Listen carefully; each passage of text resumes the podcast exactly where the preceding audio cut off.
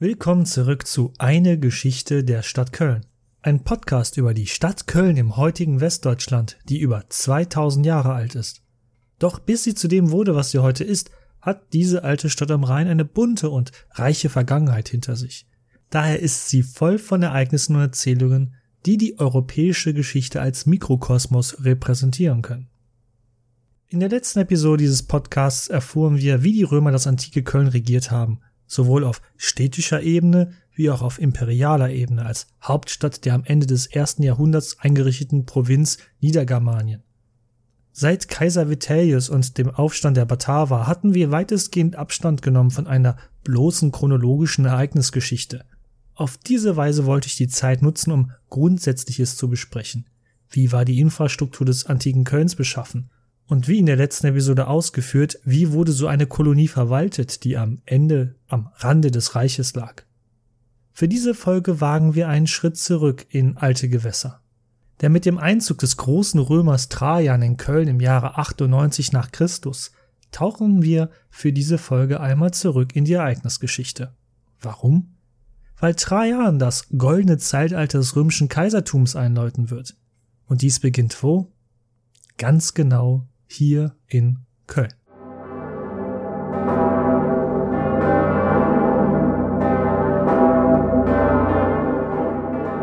Habt ihr also getan, was ich euch befohlen habe?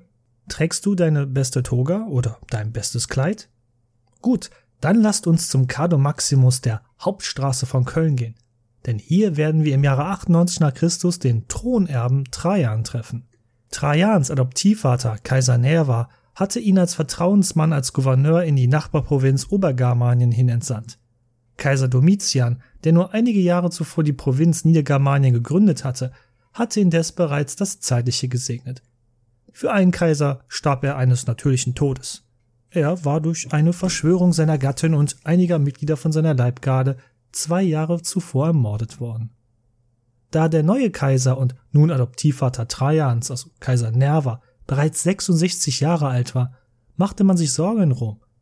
Für die damalige Zeit war dies bereits ein sehr hohes Alter. Ich will mich hier nicht wieder zu sehr in römischer Geschichte verlieren, daher nur dies. Da Nerva keinen eigenen leiblichen Sohn hatte, adoptierte er Trajan.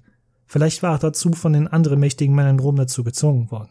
Und als Kommandeur der Truppen am Rhein war Trajan automatisch ein mächtiges Element in der römischen Politik.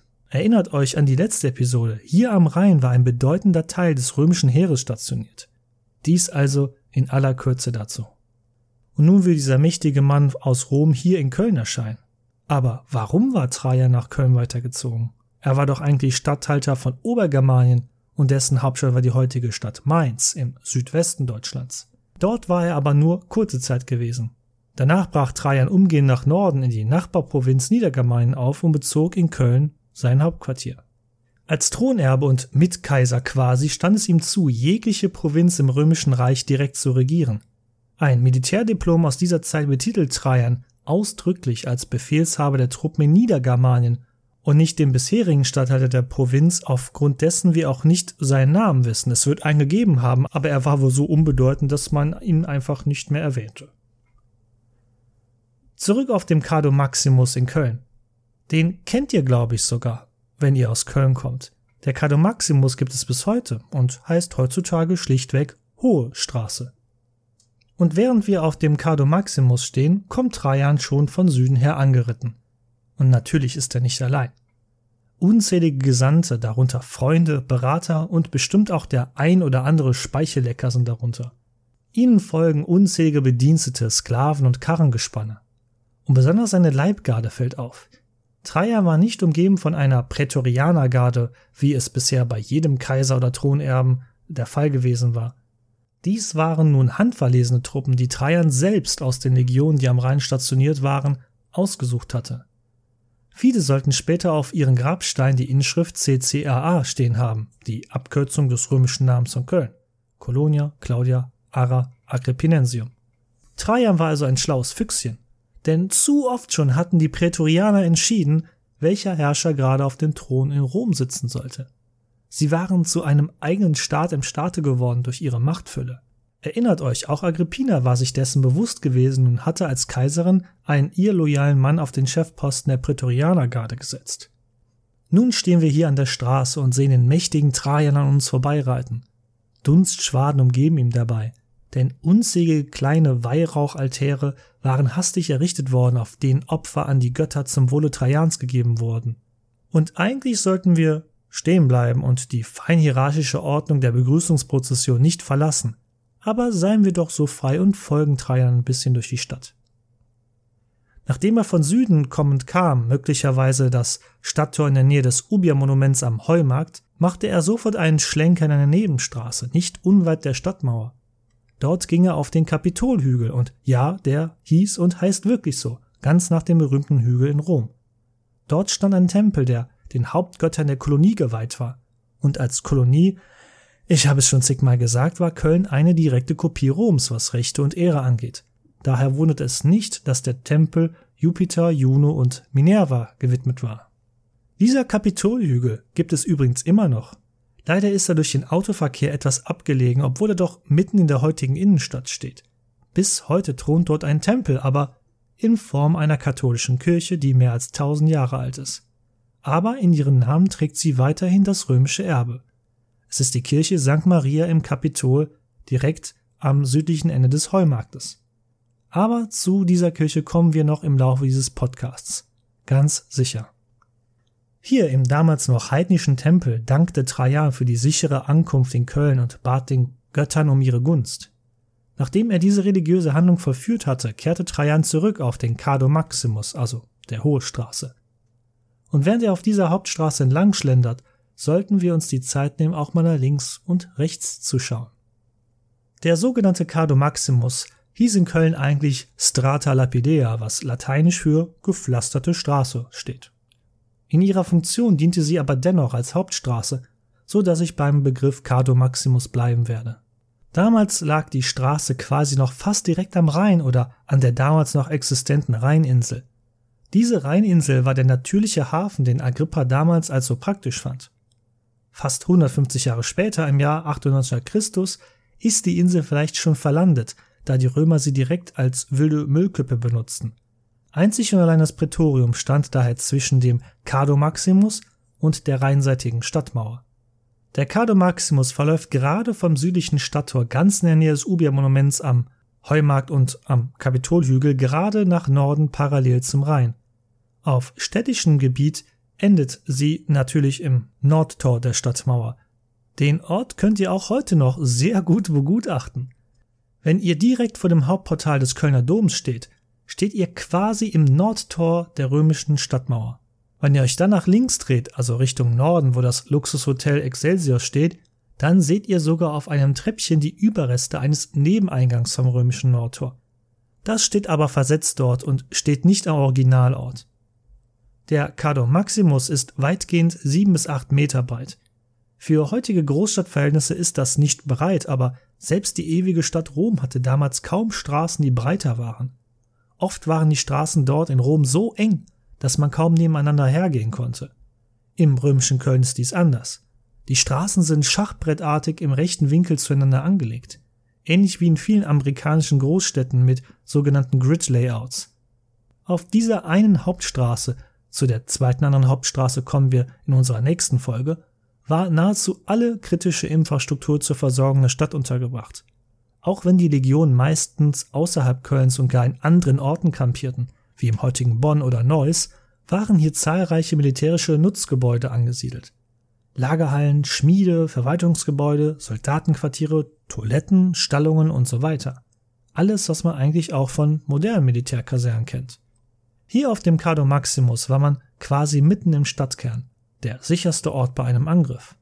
So wundert es auch nicht, dass auf halbem Wege wir auch auf das bereits mehrmals angesprochene Prätorium, dem Statthalterpalast, treffen. Kornspeicher am Straßenrand sorgten dafür, dass die Stadt ungefähr für zwei Jahre eine Belagerung durch Feinde standhalten konnte. Wohl auch das Resultat der schmerzvollen Erfahrungen durch den Aufstand der Bataver. Natürlich war die Straße bestens an das Frischwassernetz unserer Trinkwasserleitung angeschlossen. Und irgendwo auf dieser Strecke muss auch das Forum des römischen Kölns gewesen sein. Doch traurigerweise hat man es bis heute noch nicht gefunden, geschweige denn ausgraben können. Gut möglich, dass auch der Zahn der Zeit oder spätere Umbaumaßnahmen in Köln, vielleicht im Mittelalter, als man anfing, tiefe Keller zu graben, alle Zeugnisse dieses Forums unwiderruflich vernichtet haben. Auch hier will ich nicht zu viel vorweggreifen, aber die Hohe Straße ist eine der ältesten, durchgehendsten Straßen in einem urbanen Zentrum nördlich der Alpen. Und durch viele Irrungen und Wirrungen der Menschheitsgeschichte hindurch hat diese Straße ihren bisherigen Verlauf zu nahezu 100 Prozent behalten. Natürlich liegt das heutige Straßenniveau ein paar Meter höher als das aus der Römerzeit. Aber dies ist natürlich an allen Orten mit einer dauerhaften Besiedlung so. Man baut immer auf den Schichten der vorherigen Zeit. Und ich erzähle dies nicht umsonst. Falls du in Köln wohnst oder mal als Tourist oder Besucher in Köln warst, dann bist du wie gesagt sicher schon auf dem Cardo Maximus gewesen. Als heutige Hohe Straße ist sie eine der beliebtesten Einkaufsstraßen in Deutschland Seit nun über 50 Jahren ist sie auch autofrei und eine schöne Fußgängerzone. Diese Straße wird uns sicherlich noch mehrmals im Laufe unseres Podcastes begegnen. Denn wenn es eine Straße gibt in Köln, die am geschichtsträchtigsten ist, dann ist es die Hohe Straße. Nun gut, wir haben uns jetzt fast schon zu lange nach links und rechts umgesehen. Wir verlieren fast schon Trajan aus unseren Augen, unseren hochgeschätzten Gast aus Rom. Beeilen wir uns lieber und versuchen mit ihm und seinem Gefolge Schritt zu halten.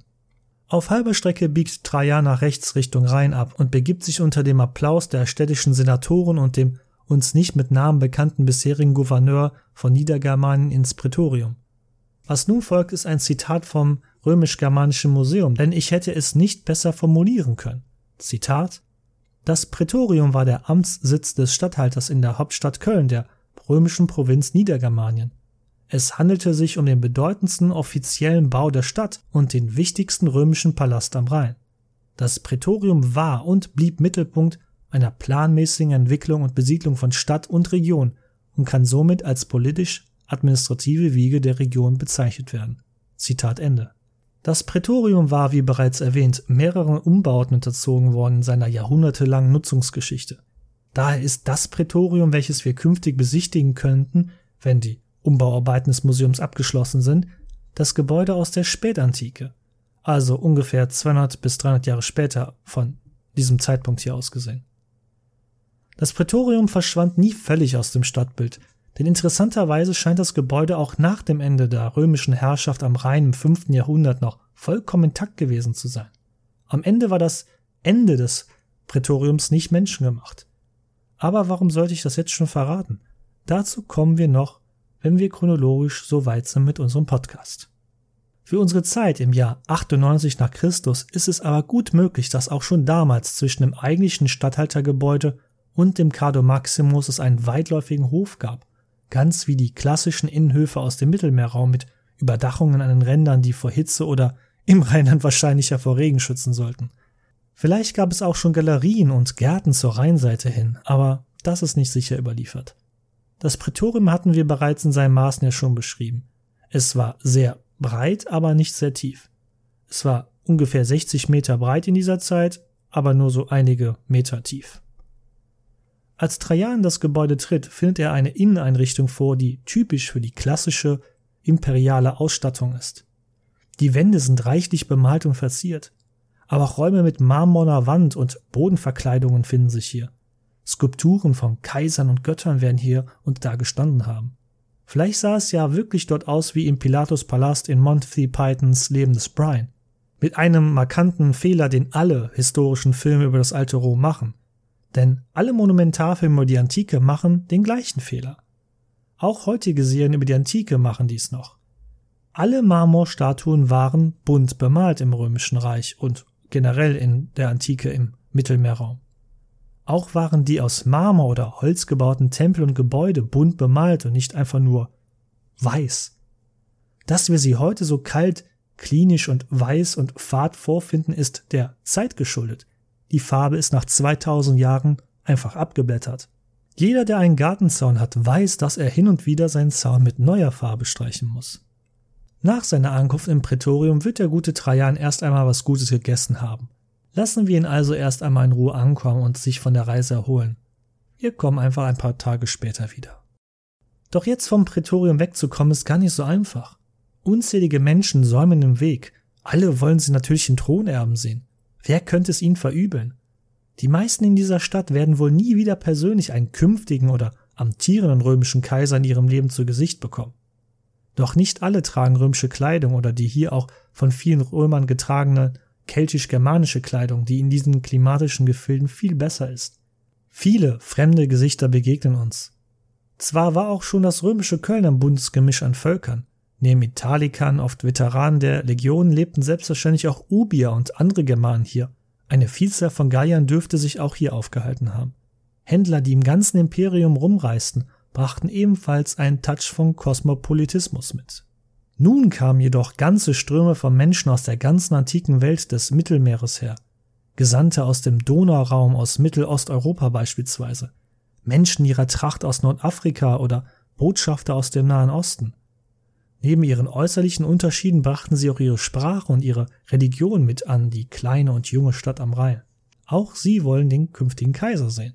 Denn der bisherige Kaiser Nerva gilt als schwach, mit kaum Rückhalt in Rom. Trajan wiederum, mit der Macht der Legion am Rhein, gilt als der aufstrebende Stern im Imperium. Unsere junge Stadt am Rhein explodiert quasi aus allen Nähten.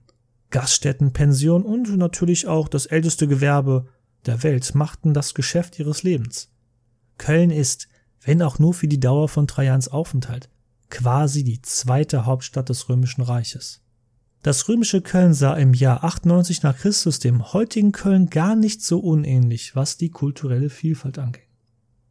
Und die Situation sollte sich noch verschärfen, denn wir wissen es, da wir Zeitreisende sind.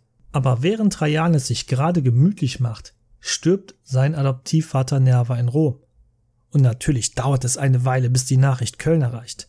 1600 Kilometer dauert es allein heutzutage mit dem Auto nach Rom zu fahren. Doch damals war der Winterdienst noch nicht vorhanden und der Brennerpass, der jedes Jahr viele Touristen über die Alpen nach Italien spült, war nur ein schmaler Gebirgspass. So mussten die Boten den Weg über das Rhönetal nehmen. Ein großer Umweg. Ein wahrer Schlenker nach Westen ins heutige Südfrankreich hinein, um die Alpen zu umgehen. Dennoch dürfen wir davon ausgehen, dass es nicht länger als 14 Tage gedauert haben muss. Immerhin war die Nachricht vom Tod eines Kaisers kein triviales Thema. Monarchien, die sich weder auf Verfassungen stützen und nur auf die jeweils herrschende Person sich fokussieren, sind von Natur aus sehr anfällig, wenn der Herrscher stirbt. Würde die Übertragung der Macht auf die nächste Person glimpflich verlaufen? Im Fall von Neros Tod beispielsweise wissen wir die Antwort. Vier Kaiserjahr, Vitellius, Bürgerkrieg. Ihr kennt die Geschichte. Aber dieses Jahr nicht mehr unser Thema. Aber wie gesagt, die Nachricht, dass der Kaiser gestorben war, musste schnell den Thronerben am Rhein erreichen.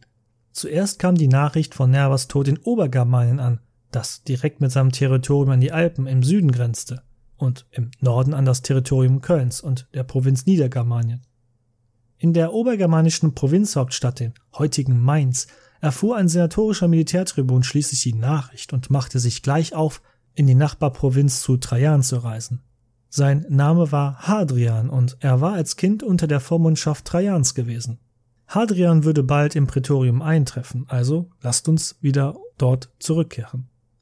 Hier stehen Hadrian und sein Gefolge völlig übermüdet und entkräftet vor dem neuen Kaiser Trajan.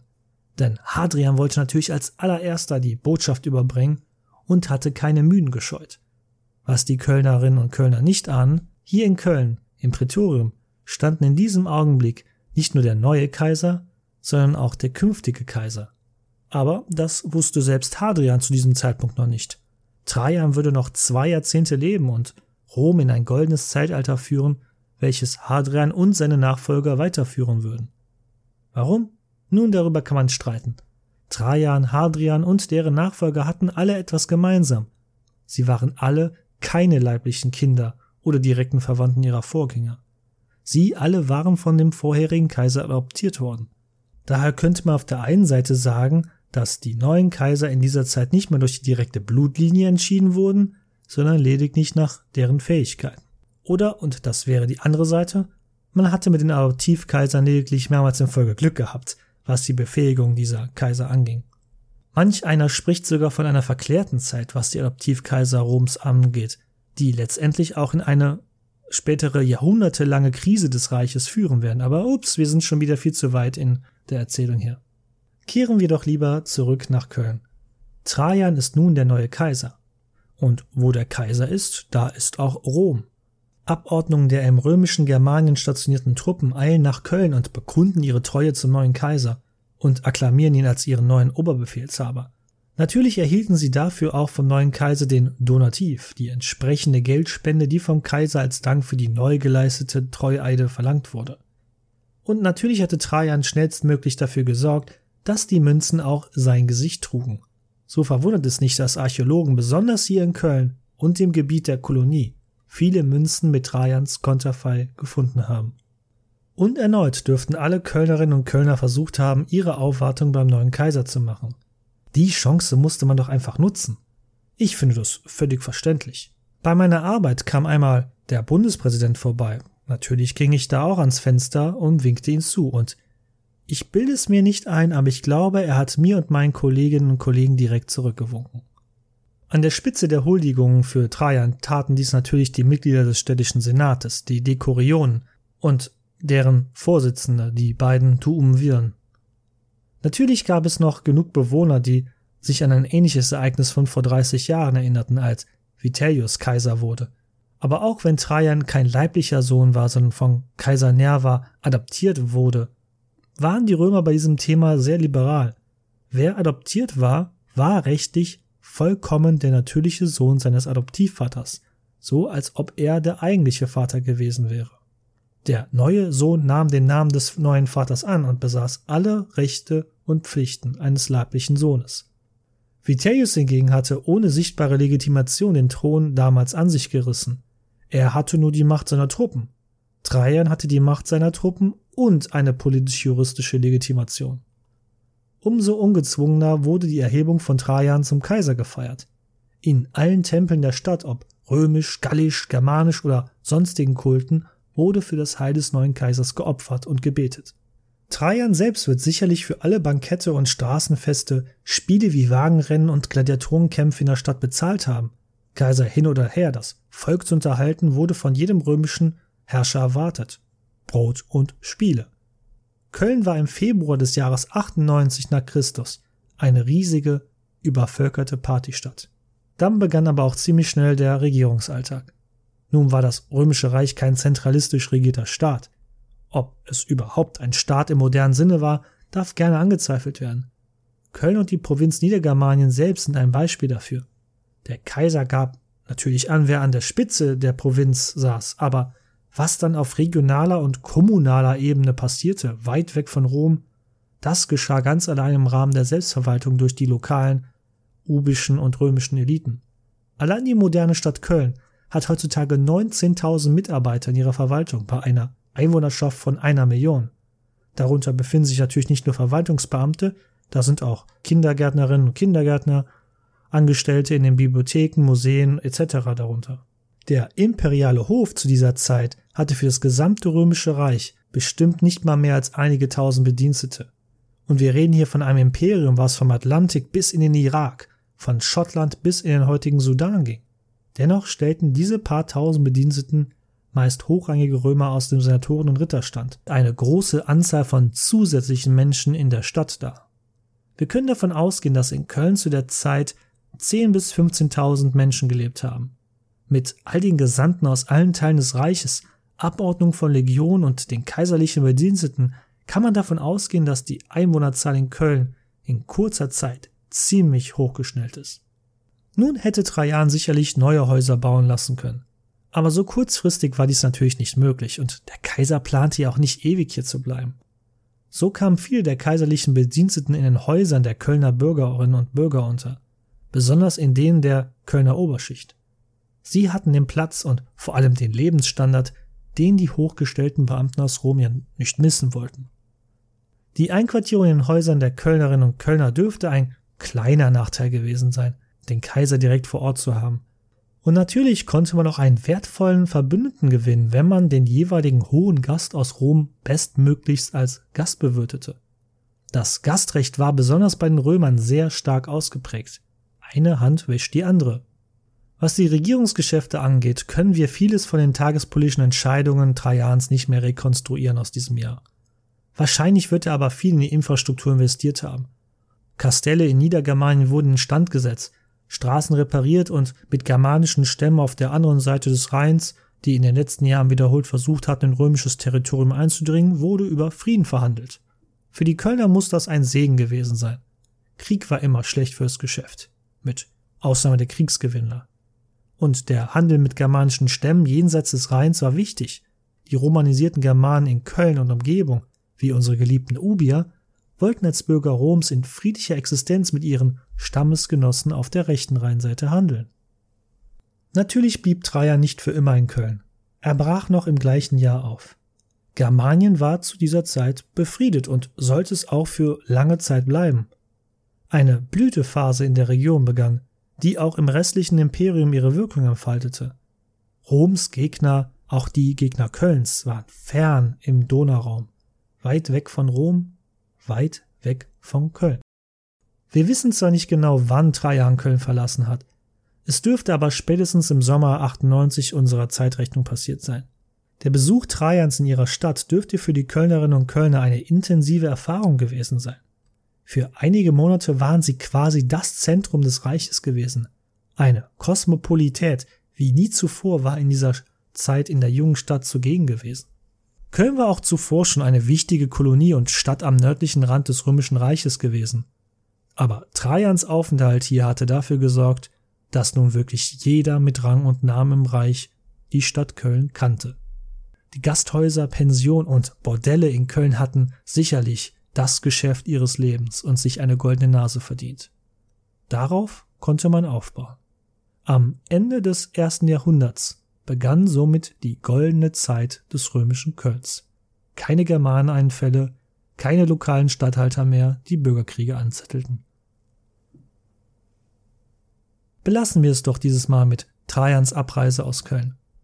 Vielleicht brauchen wir jetzt etwas Entspannung nach all dem Trubel, den der Kaiser mit seiner Anwesenheit in unserer Stadt verursacht hat.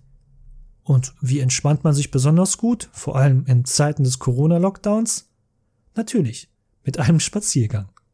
Also, ich würde mich freuen, euch in der nächsten Episode zu einer kleinen Wanderung durch das römische Köln einzuladen. Klar, die Hauptstraße, den Cardo Maximus kennt ihr schon gut genug, aber in den Nebenstraßen und auch im Umland Kölns, wo wir beginnen werden, gibt es doch noch so viel zu entdecken. Ich freue mich auf euch. Vielen Dank fürs Zuhören. Bis zum nächsten Mal und empfehlt mich natürlich weiter an eure Freunde und Familie und Marit Jod.